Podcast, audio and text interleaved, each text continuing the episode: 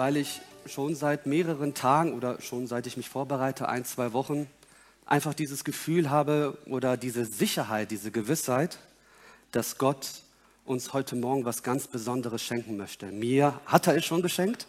Ich laufe schon seit mehreren Tagen oder ja, wie gesagt, seit ein, zwei Wochen mit diesem Wort. Und so wie Gott zu mir gesprochen hat, bin ich mir 100% sicher, Gott wird es auch zu dir sprechen. Ob hier im Saal, ob zu Hause oder wo auch immer man diese Predigt hört. Ja, und äh, meine Bitte oder meine Einladung, ähm, lass zu oder ja, öffne einfach, öffne dich dem Wort Gottes. Ähm, richte deine ganze Aufmerksamkeit dem Worte Gottes, was Gott heute Morgen dir zu sagen hat, weil ich bin mir ganz, ganz sicher, Gott ist eine Person. Ja, ich weiß nicht, ob du es wusstest, aber Gott ist nicht ein mysteriöses, unbekanntes, irgendwo da oben schwingendes Mysterium. Ich weiß es nicht, Universum, Schicksal und so viele Begriffe. Nein, Gott ist eine Person, so wie du und ich. Er hat Gefühle, er kann glücklich sein, er kann zornig sein, er kann, er kann lieben, er kann vergeben, er kann auch bestrafen. Und Gott hat auch eine Meinung und er hat dir was zu sagen. Und ja, öffne dich dem und schau einfach, was heute Morgen passieren wird. Und du wirst sehen, vielleicht mehr als du dir vorstellen kannst, wirst du dann nach Hause gehen und sagen, okay, es hat sich gelohnt und ich weiß, was Gott, ja, ich weiß, dass es Gott gibt, ich weiß, was er über mich denkt und ich weiß, was meine Aufgabe, mein Auftrag ist und das ist mein Gebet und wollen wir gemeinsam auf diese, ja, auf diese Reise gehen. Da lade ich euch ganz herzlich ein. Ich beginne etwas vielleicht, ja, merkwürdig. Wir sind ja gerade in dieser äh, Predigtreihe. Ähm, Michel hat ja schon letzte Woche angefangen, Real Talk im Jakobusbrief. Und ihr werdet vielleicht nicht sofort äh, am Anfang verstehen, okay, was hat das jetzt bitte damit zu tun? Ich möchte da ein persönliches Erlebnis erzählen, vielleicht auch, wenn es etwas amüsant ist, aber äh, ihr werdet dann später sofort merken, ach so, okay, das ist äh, ja die Brücke dazu. Ähm, bevor ich das äh, noch vergesse, ähm, für unsere portugiesischen und englischen Freunde, wie immer, haben wir einen QR-Code äh, auf dem Stuhl vor dir. Kannst du gerne einfach einscannen und da kannst du das Skript, was ich da vorbereitet habe, auf deiner Sprache mitverfolgen. Das ist dann nochmal eine zusätzliche Unterstützung. Gut, äh, ja, das ist meins. Das ist wirklich meins, ja. Ich habe es einfach mal abfotografiert. Ähm, ich weiß ja schon, dass meine Frau sagt, nein, tu es nicht.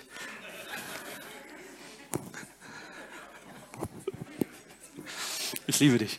Äh, ich muss. Sie weiß schon, wo die Geschichte, welche Geschichte kommt. Also, kurz den Hintergrund erläutern. Ich habe, ähm, ich muss ja schon lachen. Ähm, also, ich habe äh, meiner Frau, also wir haben in den Weihnachtsferien überlegt, ist ja gar nicht mal so lange her, einfach mal irgendwo hinzufahren, einfach mal weg, ähm, alleine sein mit den Kindern. Ja, und wir haben geguckt und gegoogelt stundenlang, irgendwo hier in der Nähe, Holland, Belgien, im Deutschland bleiben. Wir haben nichts gefunden. Und wenn wir was gefunden haben, war es einfach zu teuer. Ähm, und dann irgendwann mal konnte meine Frau nicht mehr. Da habe ich gesagt, Schatz, überlass es mir. Werde ich nie wieder tun. Aber ich habe gesagt, vertrau mir. Vertraust du mir nicht? Ja, doch, ich vertraue dir. Gut, ich da so, aber unter einer Bedingung, ich sage dir nicht, wohin es geht. Du musst mir, wenn dann, schon richtig vertrauen. Ähm, und einmal hatte ich das geschafft und das ging auch damals nicht in die Hose. Es war Paris damals, vor ein paar Jahren. Und ähm, wir sind einfach nachts gefahren. Da steht sie morgens irgendwie im Auto um 8 Uhr morgens auf und sieht einfach so den Eiffelturm. Und äh, das hat geklappt. Und ich hatte wieder eine Idee, aber diesmal war es nicht Paris. Diesmal war es etwas näher London. Äh, und ja, und dann stundenlang im Internet gegoogelt, alles vorbereitet hier und dort und ähm, keiner wusste es. Ich habe vielleicht ein, zwei anvertraut ähm, und meine Frau und meine Kinder hatten nicht die geringste Ahnung, wohin es geht. Und ähm, ich hatte da so eine, so eine schöne Ferienwohnung gefunden, also ja, so, also praktisch eine, eine Wohnung ganz normal. Und äh, klar, auch wenn das hier und da, da natürlich wusste die Summe, die hat sich dann halt schnell geleppert. Ne? Aber ich wollte was ganz Besonderes machen. Und ich träumte schon vom Buckingham Palace und Big Ben und Tower Bridge und alles, was dazu gehört. Und äh, ja, und äh, gesagt, getan, alles gebucht, alles stand fest und los geht's. Ähm, so gegen zwei, drei Uhr nachts sind wir losgefahren, so dass wir auch früh morgens ankommen, so beim Sonnenaufgang, ja, so schön romantisch die Sonne hinter dem Backband, wie sie so hochgeht. Ja, man hat schon alles so geträumt, ja. Und ja, und dann geht's los, alles natürlich mit Google Maps und dann fahren wir halt durch ähm, Holland und Belgien und Frankreich. Ja, dann kommen wir am Eurotunnel. Ähm, und da, ja, äh, Kontrolle. Und ähm, ach ja, übrigens, das bleibt alles unter uns natürlich. Ne? Also erzähl's kein, ähm, ja, also ich habe meiner Frau gesagt, vielleicht kannst du es den einen oder anderen anvertrauen, aber ich weiß, euch kann ich vertrauen. Das bleibt hier im Raum und dort zu Hause auf YouTube. Das bleibt alles unter uns. Ähm, ja, so sieht es von innen aus. Ja. Ich glaube, das Foto habe ich gestern gemacht oder so. Ja, einige haben schon gesehen, ich weiß. Es ratet das nicht immer so schnell. Okay, für die, die es noch nicht gesehen haben, hier nochmal. Ey, komm, die fünf Jahre, jetzt mal ganz ehrlich. Man muss schon noch pingelig sein. Ne? Also, was sind fünf Jahre, wer oder wie? Ist abgelaufen, mein Pass. Schon intelligent, was ich gemacht habe. Ne? Also, mein Pass ist wirklich abgelaufen und ja, und die haben uns da wirklich zwei, drei Stunden stehen lassen. Also im Auto nochmal geguckt, telefoniert, kann man da eine Ausnahme machen und so. Ja, und dann kommen diese ganzen Fragen, what is the purpose of your journey? Ich sag, was ist der Purpose? Also, ich will hier Urlaub machen, lass mich rein. Mach diese blöde Schranke da auf, ja. Und, äh, ja, und hier und dort und dann irgendwann mal klar, nach zwei, drei, ich war ja wirklich, ich war ja todmüde und die Kinder hinten am Wein und Hunger und Durst, ich muss auf Toilette, bla bla bla. Und ich da so, äh, irgendwann mal wurde ich auch etwas ungeduldig, bin dann aufgestanden, da kommt so die Polizei und sah, und ich da so, ja, äh, dann gehen wir eben nach Hause, wenn es nicht geht. Und dieser so, äh, dann war, wurde ich auch ein bisschen, ja, da kam der alte Mensch wieder zum Vorschein. Und ich da so, ey, meine Familie, sorry, wie lange wollt ihr uns noch hier stehen lassen? Und dann sagt der Polizist so, mit einem strengen Ton, please, Sir, to return in your car. Ich so, okay, nur weil du Sir gesagt hast, ne? sonst würde ich das auch nicht tun. Wenigstens würde ich ein Sir. Naja, okay, langer Rede, kurzer Sinn. Wir konnten wirklich nicht rein. Und die ganzen vier, fünf Stunden mit dem Auto in Einzug wieder zurückgefahren. Und ähm, ja, und dann gucke ich nach rechts und sehe den Blick meiner Frau und ich wusste, ja, das wird jetzt lange dauern, bis die Wunden heilen. Äh, also, und ich habe mir selber gesagt, ich höre auf bitte Überraschung, ich kann es einfach nicht. Das nächste Mal machen wir es doch lieber zusammen. Äh, weil man, ja, das ist ärgerlich. Ne? Man macht halt wirklich, also ich habe am eigenen Leibe gespürt, was eigentlich Brexit bedeutet. Also man hat das immer so im Monate, Jahre im Fernsehen gesehen, aber jetzt konnte ich sehen, wow, die, es ist ja nicht nur ein Wort oder es ist nicht nur Theorie, es war pure Praxis. Die haben mich tatsächlich nicht reingelassen. Ähm, ich hatte zwar einen gültigen Personalausweis dabei, aber der bringt ja nichts. Es muss ja ein gültiger äh, Pass, ein Reisepass sein. Und das, da hatte ich richtig so ein Brett vor der Stirn. Ich so, das ist doch normal, das steht doch extra nochmal tausendmal im Internet durchgelesen, die ganzen Einreise. Man weiß, kennt ihr das? Man sieht es, man liest es, aber dann, nein, kann nicht sein man drückt, sehen, sehen wir so kriminell aus oder so. Äh, aber äh, dann sagte mir auch da die Frau, die war auch eine ganz nette, die sagte auch so, äh, ich habe Regeln, ich muss mich dran halten, ich kann keine Ausnahme machen. Also da tut mir leid, keine Gnade. Ja, das zu meinem Erlebnis und wie gesagt, bleibt unter uns. Ja. Ähm, also, warum habe ich euch das erzählt? Ähm, das ist das Thema heute Morgen, was ich, ähm, worüber ich gerne mit euch reden möchte. Und zwar ähm, dieser Reisepass. Es gibt auch so einen Reisepass, wisst ihr, auch im Himmel. Und wir reden jetzt nicht über London, England, äh, Großbritannien. Wir reden über äh, es geht auch jetzt nicht nur um Himmel. Manchmal denken wir sofort, ah, okay, nach dem Tod. Ne? Nein, nein, es geht nicht nur um den Himmel, wie ich, wie ich zum Himmel komme, sondern heute Morgen ist die Frage, äh, wie ist mein Pass vor Gott? Habe ich hier und jetzt Zugang, um bei Gott reinzukommen? Jetzt könnte jemand sagen, ja, Moment, Dennis, aber Gott ist doch überall und alle dürfen zu ihm kommen. Ja, richtig, natürlich dürfen alle zu ihm kommen. Aber wenn wir einmal in dieser Gegenwart sind, dann gibt es zwei Möglichkeiten. Entweder Gott sagt, nein, du darfst nicht zu mir kommen, Und es gibt auch Gründe, warum Gott zu Menschen Nein sagt, die werden wir gleich sehen. Oder wenn Gott zu jemandem sagt, komm herein, du darfst mein Kind werden, du, darfst, du bist mein Kind, du bist mein Sohn, meine Tochter, ich liebe dich und du hast freien Eintritt. Und auch, vielleicht hörst du es zum ersten Mal, aber die Bibel spricht davon, dass Gott zum gewissen, zu einem Teil der Menschheit sagt, ja, und zu einem anderen Teil der Menschheit sagt, nein. Und das hängt alles von diesem Pass ab. Und dieser Pass ist der christliche Glaube. Was bedeutet Glauben? Und ich bin mir jetzt ziemlich sicher, dass 99 Prozent, die hier sind, vielleicht sogar 100 Prozent, sonst würde man ja nicht in einer Gemeinde gehen, glauben. Also ich glaube, ich weiß nicht, ob es jemand hier gibt, der sagt, ich glaube an gar nichts, ich glaube nicht, dass es Gott gibt. Und wenn es jemand gibt, toll, dass du hier bist, freut uns und wir beten und hoffen, dass du Gott kennenlernst. Aber ansonsten glaube ich, wäre das jetzt eine große Ausnahme. Die meisten glauben, wir glauben. Aber wir werden heute sehen, der Begriff Glaube ist das, würde ich es einfach mal so behaupten, am meisten falsch gebraucht, gebrauchte Begriff auf der Welt. Dieser Begriff, der wird oft missbraucht, falsch verstanden, leicht gebraucht, vieldeutig, mehrdeutig übersetzt, interpretiert.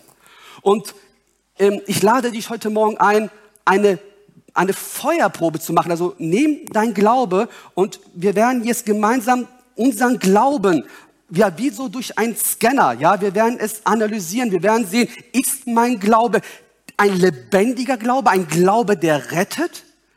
Und wenn du heute Morgen nach Hause gehen kannst und sagen kannst, ja, Dennis, das ist es, dann, dann freue ich mich und dann sage ich, lass uns weiter in diesem Glauben bleiben. Das ist die erste Möglichkeit. Du sagst, ja, mein Glaube ist lebendig. Die zweite Möglichkeit, du sagst, nein, ich habe diesen Glauben nicht. Ich habe es gescannt und ich habe es getestet und ich sehe, der Glaube, das ist gar nicht der biblische Glaube, das ist gar nicht, was Gott von mir will, dann ist das auch gut, weil dann hast du es erkannt und dann kannst du was dagegen tun. Ja? Kommen wir zur, zum Bibeltext. Lass uns gemeinsam lesen. Wie, wie, gesagt, wir haben letzte Woche schon mit Kapitel 1 angefangen. Ich habe jetzt nicht den ganzen Kapitel 2, ich habe jetzt nur hier einen Auszug.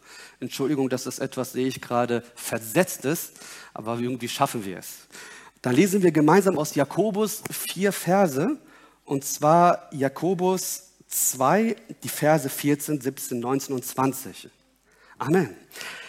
Was hilft es, meine Brüder, wenn jemand sagt, er habe Glauben und er hat doch keine Werke? Kann ihn denn dieser Glaube retten?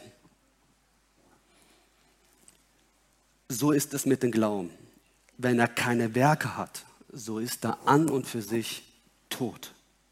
Du glaubst, dass es nur ein Gott gibt? Du tust wohl daran. Auch die Dämonen glauben es und zittern. Willst du aber erkennen, du nichtiger Mensch, dass der Glaube ohne Werke tot ist? Wow, harte Worte, ne? Harte Worte. Und wenn man das so liest, das ist nicht das, was man eigentlich so von der, von der Kirche, von der Gemeinde Gottes kennt. Oft hören wir, Glaube, glaubst du, das reicht. Und dann sehen wir hier Jakobus und einige, auch Bibelforscher bis heute streiten darum, ist das nicht im krassen Gegensatz zu Paulus? Paulus sagt, Glaube allein rettet und er sagt, nee, nee, Glaube ohne Werke ist tot.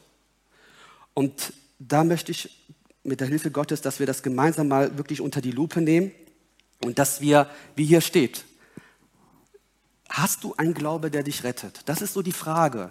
Und das ist ja auch hier eine rhetorische Frage, weil die Antwort auf diese Frage ist nein, weil hier steht, kann dieser Glaube, also welchen Glauben meint er, den, den er vorher angesprochen hat. Davor steht ja, was meint ihr Brüder, wenn jemand sagt, er habe Glauben und doch keine Werke. Also ein Glaube ohne Werke, kann dieser Glaube retten? Nein. Und das bestätigt er dann ganz zum Schluss, wo er sagt, willst du aber nicht erkennen, du nichtiger Mensch, dass der Glaube ohne Werke tot ist? Also dieser Glaube, dieser Glaube, der rettet nicht. Es gibt aber, jetzt kommt die gute Nachricht, wenn es einen toten Glauben gibt, wenn es einen toten Glauben gibt, der dich nicht retten kann, dann, Halleluja, kann ich dir sagen, dass es einen Glaube gibt, der lebendig ist und der sehr wohl retten kann. Und diesen Glauben, den schauen wir uns jetzt mal gemeinsam mit der Schrift Gottes an und stellen den gegenüber zwischen den Lügen, die, die auf unterschiedlicher Weise auch jeden Tag auf uns eindreschen äh, sei es von der Welt, vom Fleisch, vom, vom Teufel, dass wir auch unterscheiden können. Im Moment, das ist eine Lüge, das ist nicht das Wort Gottes. Ich will einen lebendigen Glauben. Ich will nicht den Fehler machen wie Dennis und irgendwann mal hören, nee, du kommst hier leider so nicht mit diesem Glauben rein. Ich will zu Gott. Ich will freie Bahn. Ich will, dass die Tür dich öffnet. Und glaub mir, Gott will es mehr, als du es willst. Gott will auch, dass jeder von uns, jeder, zu diesem Glauben kommt. Und deshalb ich, komme ich zu vier Punkten heute. Vier Punkten. Was ist lebendiger Glaube und was ist eben nicht lebendiger Glaube, sondern der tote Glaube? Nummer eins. Das ist ein toter Glaube. So ein schlechter Mensch bin ich nicht. Gott weiß, dass ich an ihn glaube. Ich gebe mein Bestes.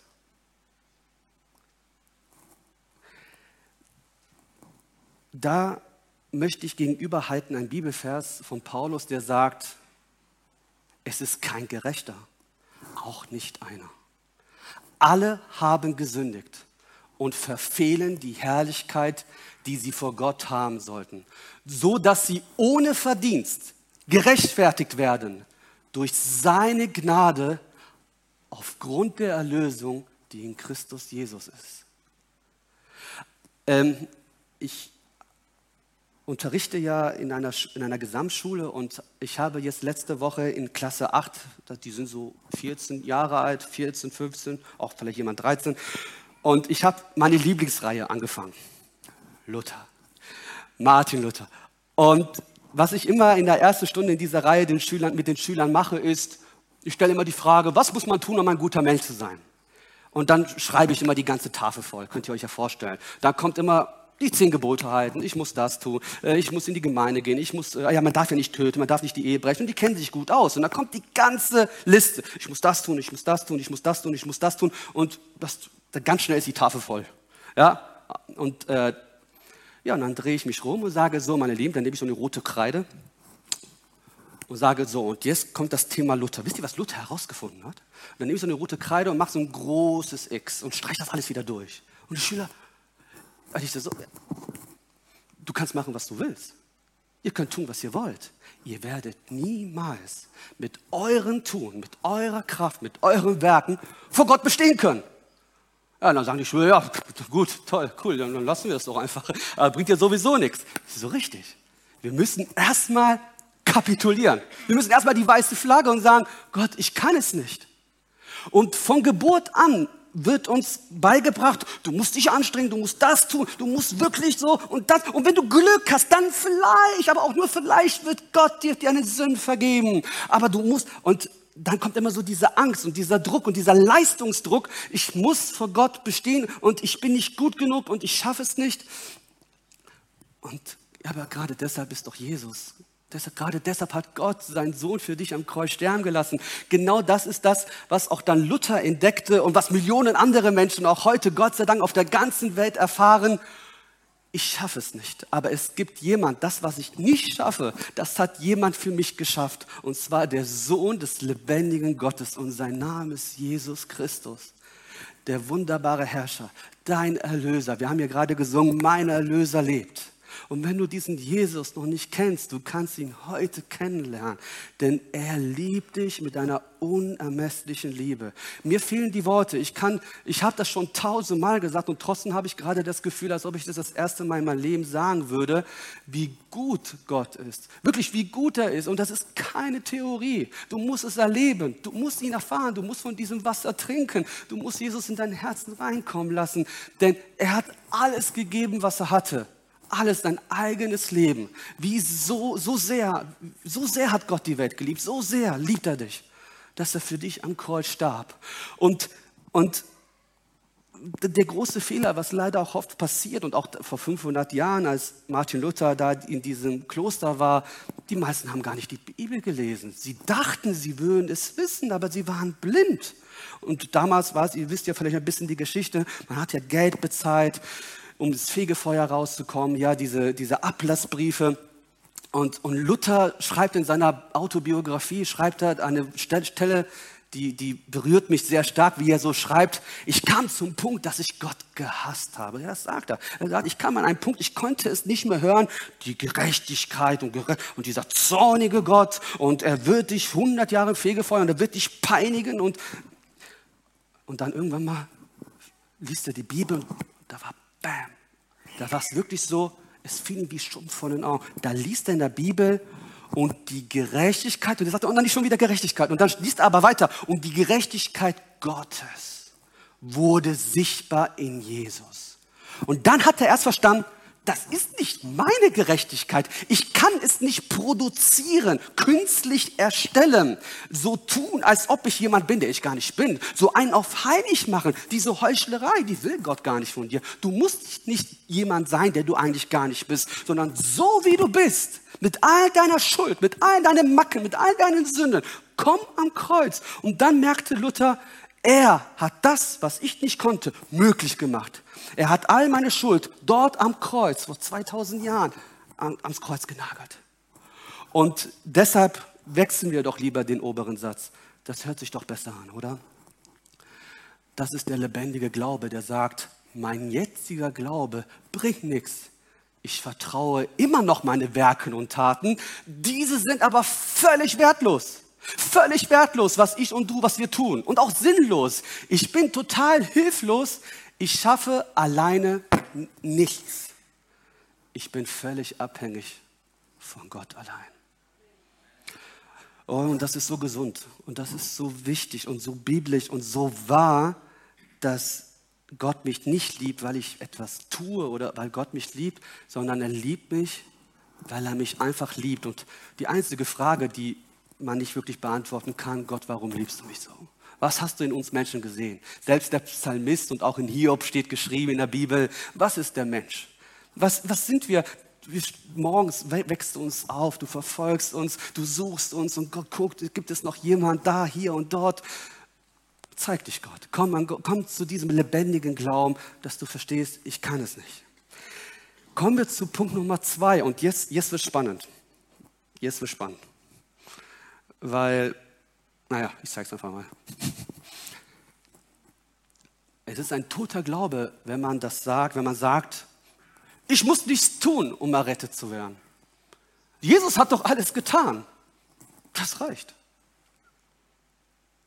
Ja, jetzt, jetzt sind wir baff, ne?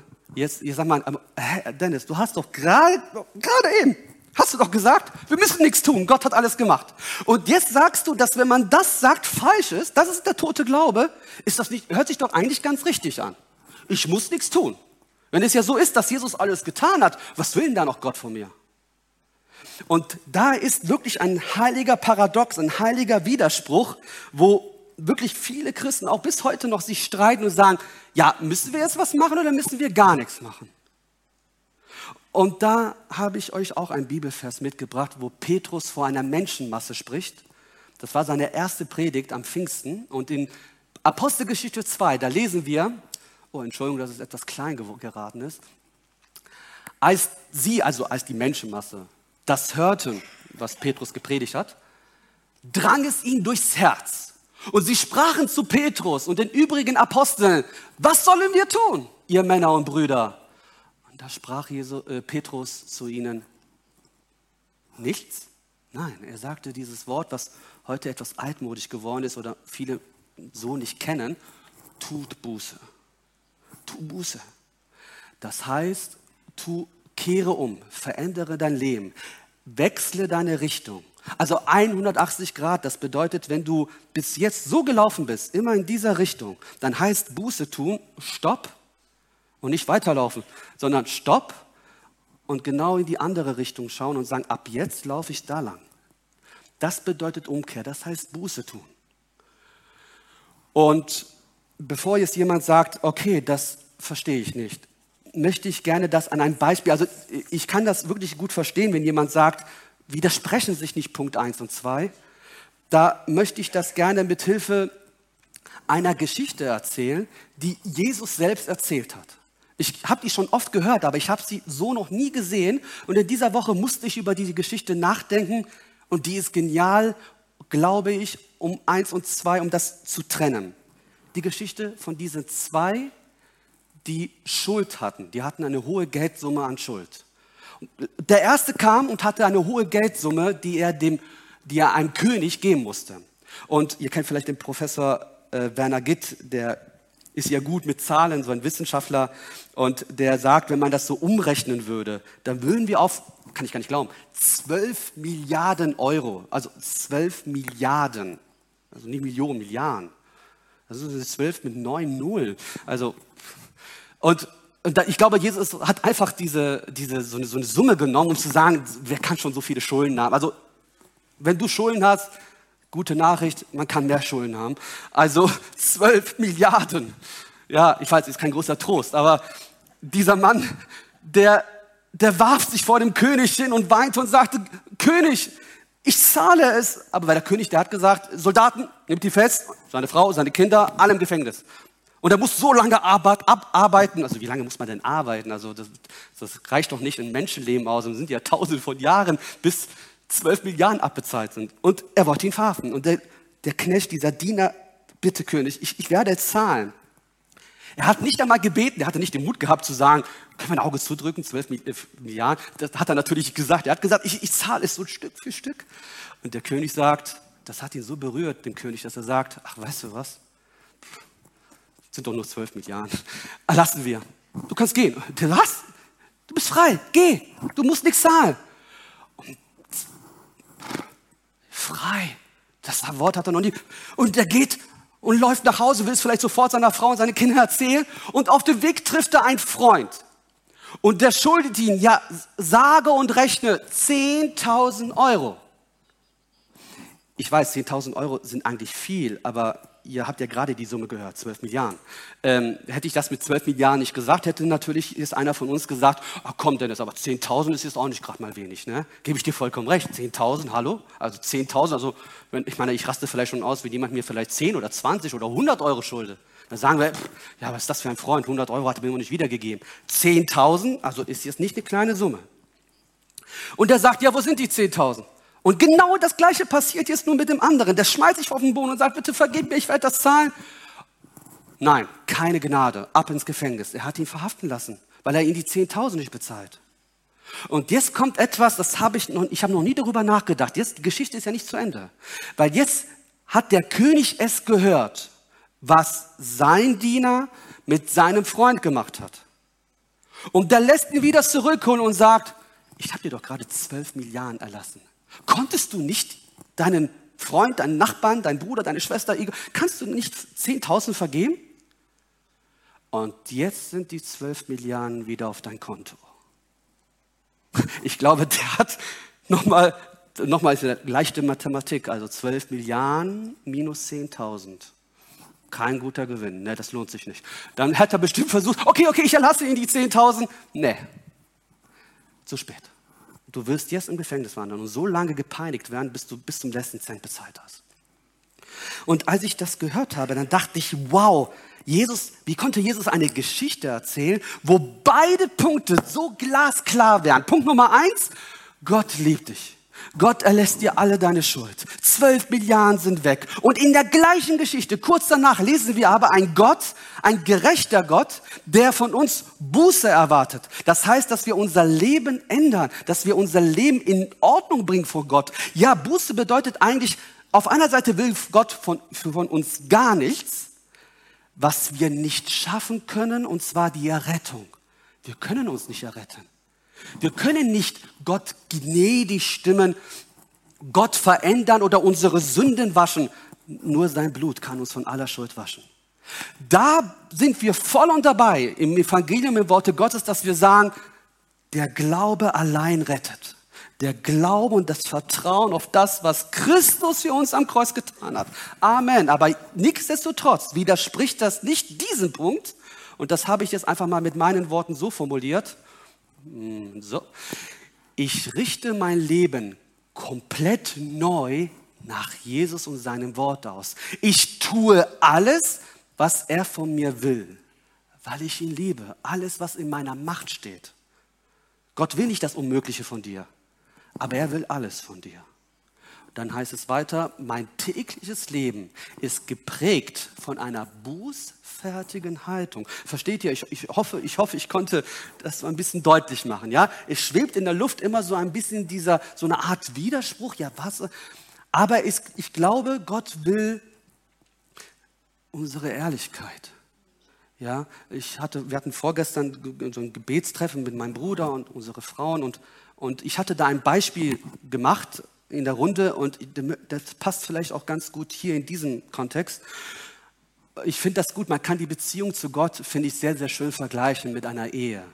Es gibt viele andere Bilder, die die Bibel benutzt, ein Hirte und Schafe, Eltern und Kinder. Aber oft, benutzt die Bibel das Beispiel, dass Jesus unser Bräutigam ist und wir seine Braut. Und in einer Ehe, ich weiß nicht, alle die, die verheiratet sind, ob sie sich schon mal mit ihrer Frau, mit ihrem Mann gestritten haben. Ähm,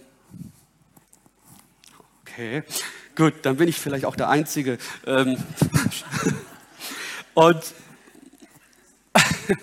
und oft, ähm, ja, und ich erinnere mich, da war der ein oder andere Streit wo ich meine Frau, wo ich Sachen gesagt habe und Sachen getan habe, die hätte ich nicht tun sollen, ich hätte die rückgängig machen sollen, wo ich meine Frau sehr verletzt habe. Und, und ich weiß nicht, ob er das kennt, aber wenn man jemanden so sehr liebt und dann ist Streit da und du hast jemanden verletzt, sehr tief verletzt, ja, dann habe ich zu meiner Frau Entschuldigung gesagt und sie macht, und ich könnte jetzt rausrennen und sagen, ja, sie hat mir vergeben. Okay, Themawechsel, was machen wir jetzt? Aber ich weiß, es tut mir wirklich leid. Und die, okay. Nein, nein, du, es tut mir wirklich, wirklich, wirklich leid. Ich habe es gehört. Und ich weiß, sie hat ja in der Theorie Ja gesagt. Aber hier, da ist immer noch die Wand. Es hat sich nichts geändert. Ja, so ein Tag später, Schatz, es tut mir wirklich leid. Ja, ich weiß. So, eine Woche später, Schatz. Ja. Und, und dann lässt sie mich schmoren. Aber ganz ehrlich, sie hat recht. Sie hat recht. Weil ich glaube, dass eine tiefe Vergebung wirklich erst dann sein kann, wenn der Ehepartner, wir machen heute keine Eheseminar, keine Angst, ähm, wenn der Ehepartner es wirklich fühlt, wie sehr du sie verletzt hast, dass du erst auf dieser Ebene kommst, dass du weißt, weißt du, was du mir eigentlich angetan hast? Ist dir eigentlich bewusst, was ich durchgemacht habe? Und dann kommen wir manchmal, ich, das ist nicht eine Rede gegen Männer, Frauen können ja auch so sein, ähm, aber da kommen wir als Ehepartner manchmal und sagen dann so, du musst mir vergeben.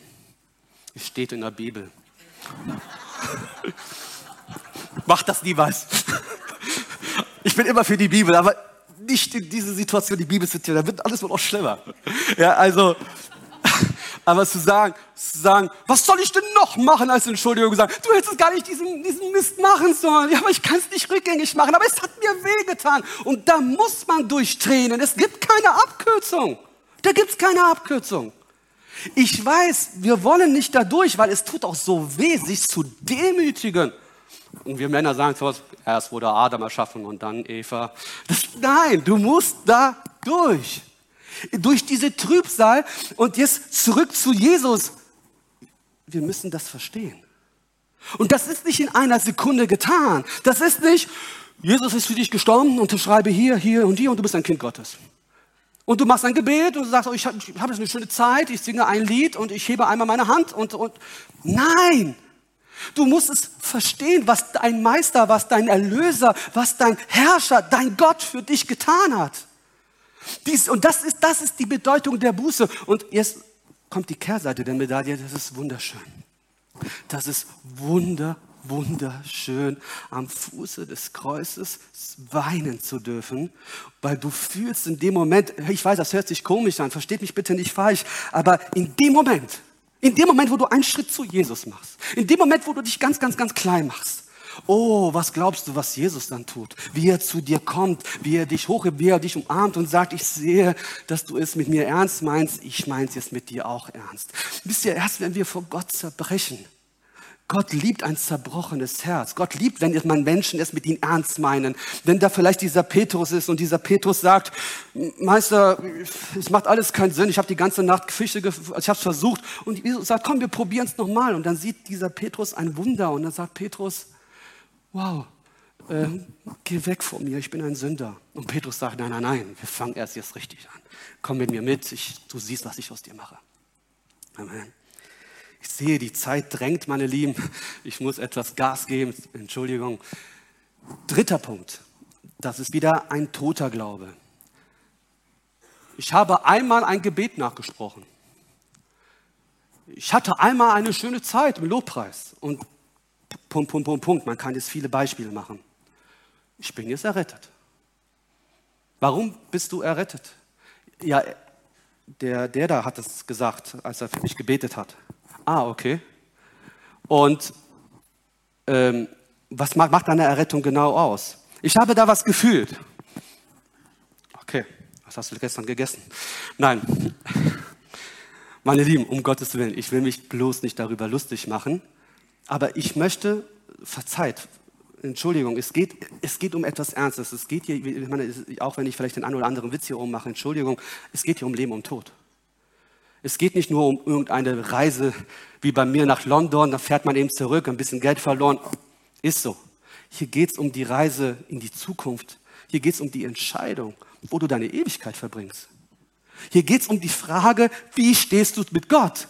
Bist du ein Kind Gottes? Wurde dir vergeben? Bist du bereit für den Himmel oder wirst du eine Ewigkeit in der Hölle verbrennen? Und bei so einer Frage, Entschuldigung, da können wir nicht sagen, über Glaube spricht man nicht, das ist Privatsache. Wenn wir nicht über Glaube sprechen, was machen wir eigentlich heute Morgen hier? Das ist doch die wichtigste Frage. Und wenn jemand dich liebt, dann will er doch wissen, bist du bereit? Wie sieht es denn aus? Es ist doch mehr als intelligent.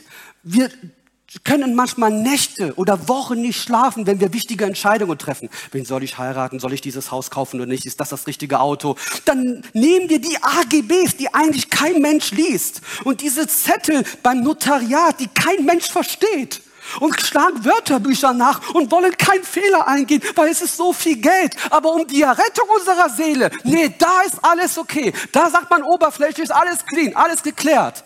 Das ist doch falsch. Das ist doch das Wichtigste, was du hast, deine Seele. Das Wichtigste, was wir haben, ist Gott. Nur Gott kann dich glücklich machen. Ohne Gott macht das Leben keinen Sinn. Und das sind wir so oberflächlich, so leichtsinnig und sagen, pass schon, pass schon, stimmt alles.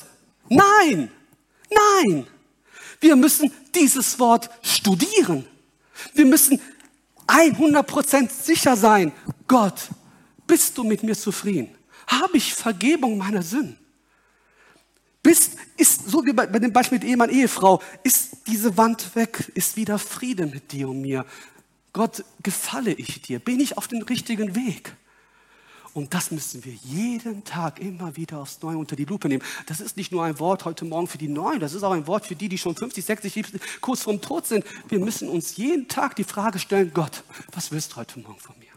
Das ist so wichtig, meine Lieben. Deshalb verzeiht, wenn ich so ein bisschen hart oder direkt bin, das ist um Gottes Willen, das ist wirklich nicht meine Absicht, jemandem zu nahe zu treten. Wir haben Bibelverse, die das, was ich gesagt habe, auch belegen. Das ist nicht meine Erfindung.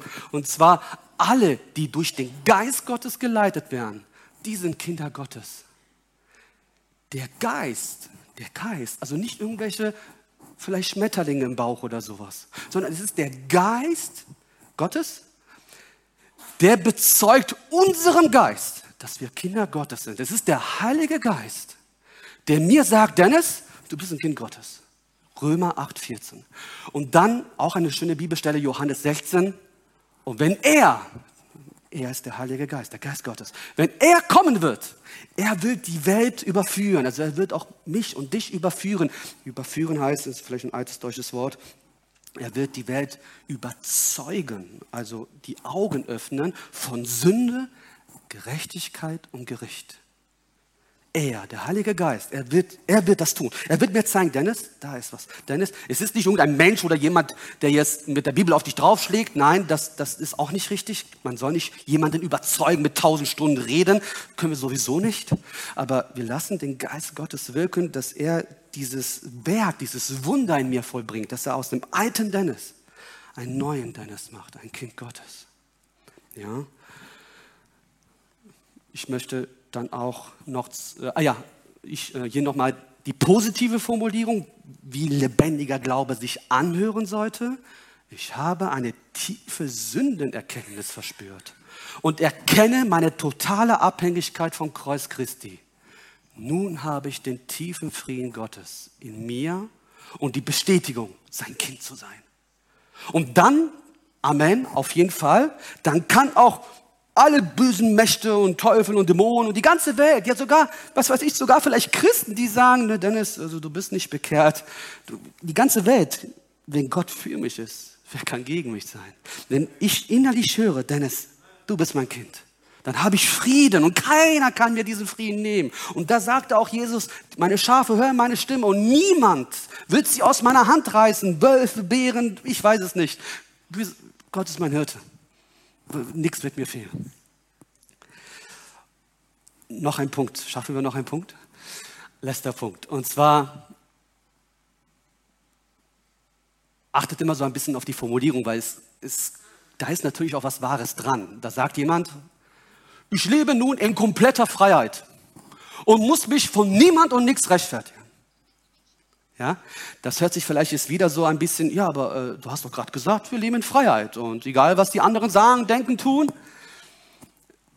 Da habe ich auch einen Bibelvers mitgebracht in Galater 5. Ja, wir leben in Freiheit, aber schaut mal, was Paulus sagt. Durch Christus seid ihr dazu berufen, frei zu sein, Brüder und Schwestern. Amen. Gott hat uns frei gemacht. Aber es geht weiter. Paulus ist noch nicht fertig. Aber benutzt diese Freiheit nicht, also nutzt die nicht aus, als Deckmantel, um eure alten, selbstsüchtigen Wesen nachzugeben. Dient, also dienen, hä, das ist doch das Gegenteil von frei sein. Wenn ich frei bin, will ich doch nicht dienen. Doch, wir sind frei zu dienen. Was für ein Widerspruch, ne? Dient vielmehr einander in Liebe. Das ist eine Frucht des lebendigen Glaubens.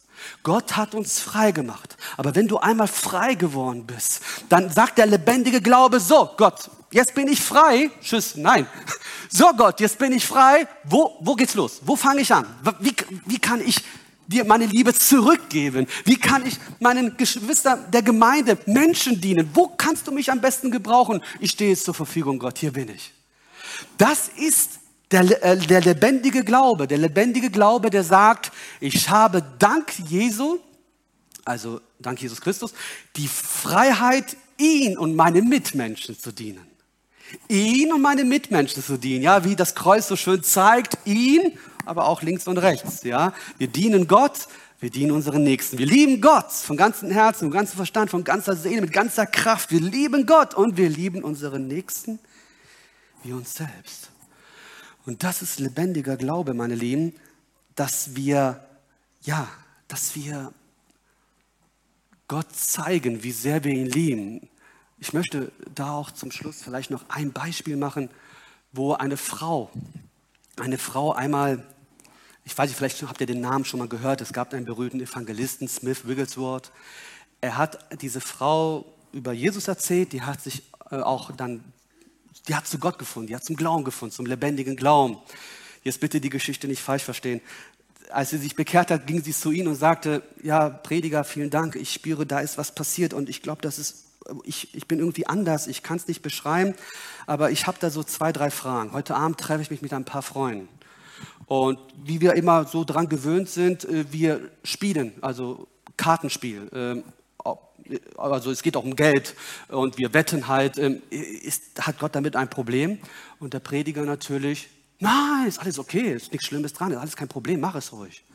Und dann, ja, und dabei trinken wir doch ein Gläschen mehr und dann werden wir da auch etwas heiter. Und äh, ist es, also wir sind so leicht angetrunken, ist das schlimm? Hat Jesus damit ein Problem? Nein, trink auch ruhig mehrere Gläser. Du, du, bist jetzt ein Kind Gottes, du kannst machen, was du willst.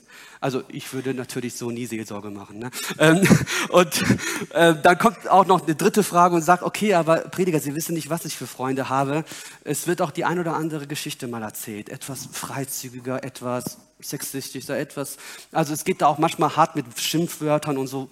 Ähm, hat Gott damit ein Problem? Nein, nein, nein, geh ruhig hin, geh ruhig hin. Einen Tag später nehmen die wieder Kontakt miteinander auf und der Evangelist fragt, wie war es denn gestern Abend? Ach, gestern Abend, ich bin gar nicht hingegangen. Wie, du bist nicht hingegangen? Du hast zwar die ganze Zeit Ja gesagt, ich war, ich war auch kurz davor, ich habe mich schon angezogen, wollte gehen, aber der hat Nein gesagt. Der hat Nein gesagt. Und der Evangelist sagte, ich wusste es. Ich wusste es, dass du es von selbst drauf kommst. Und das ist doch Hammer, ne? Ich meine, das ist, also, ich weiß, man kann jetzt über die Geschichte diskutieren, aber muss man es drauf ankommen lassen, über Ja zu sagen? Das ist halt, wer ihn ein bisschen kennt mit Wiggeswort. Also, der hat, der war sowieso ein ganz besonderer Mensch. Aber ihr, ich hoffe, ihr habt verstanden, wo ich hinaus will.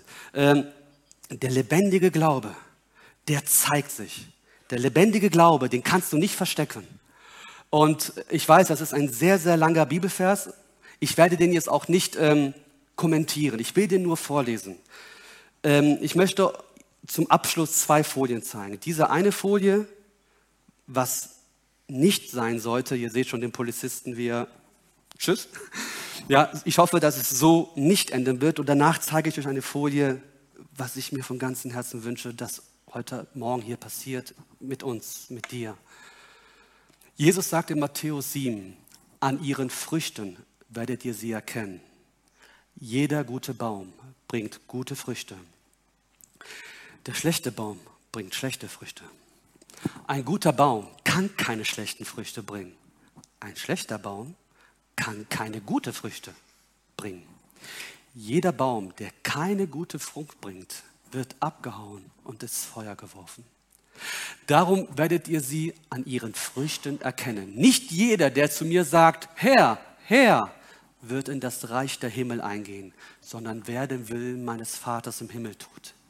Viele werden an jedem Tag sagen, Herr, wir haben in deinen Namen geweissagt, in deinen Namen Dämonen ausgetrieben, wir haben in deinen Namen viele Wundertaten vollbracht. Und dann werde ich ihnen bezeugen, ich habe euch nie gekannt. Weicht von mir, ihr Gesetzlosen. Das Lobpreisteam kann sich schon mal fertig machen. Ich hoffe, dass wir diese Worte, diese schrecklichen Worte nie hören werden. Aber eher das hier. Und zwar, dass wir den lebendigen Glauben ausleben. Und hier ist nochmal so eine kurze Zusammenfassung, was ich auch nur vorlesen möchte und ich kommentieren möchte, von das, was wir heute gehört haben, diese vier Punkte. Nummer eins, mein jetziger Glaube bringt nichts. Ich vertraue immer noch meinen Werken und Taten. Diese sind aber völlig wertlos und sinnlos. Ich bin total hilflos. Ich schaffe alleine nichts. Ich bin völlig abhängig von Gott allein. Nummer zwei, ich richte mein Leben komplett neu nach Jesus und seinem Wort aus. Ich tue alles, was er von mir will, weil ich ihn liebe. Mein tägliches Leben ist geprägt von einer bußfertigen Haltung. Nummer drei, ich habe eine tiefe Sündenkenntnis verspürt und erkenne meine totale Abhängigkeit vom Kreuz. Nun habe ich den tiefen Frieden Gottes in mir und die Bestätigung, sein Kind zu sein. Nummer vier, ich habe dank Jesus die Freiheit, ihn und meinen Mitmenschen zu dienen. Wollen wir gemeinsam bitte aufstehen, wer, wer aufstehen kann? Bevor wir gemeinsam noch ein letztes Lied singen, möchte ich jetzt etwas ganz, ganz Wichtiges mit euch machen, meine Lieben. Ich möchte, dass du dir jetzt bitte, du musst nicht die Antwort mir geben, aber ich bitte dich, dass du dir selber jetzt eine Frage stellst, egal wo du gerade stehst, ob du hinten stehst oder vorne. Ich möchte dir diese Frage stellen, rettet dich dein Glaube? Das Thema war heute, rettet dich dein Glaube, Glaube in der Feuerprobe. Und deshalb nochmal die Frage, rettet dich dein Glaube? Bist du 100% sicher, dass du diesen lebendigen Glauben von Gott bekommen hast? Und zwar dieser Glaube, der dir bezeugt, dass deine Sünden dir vergeben wurden und dass du ein Kind Gottes bist.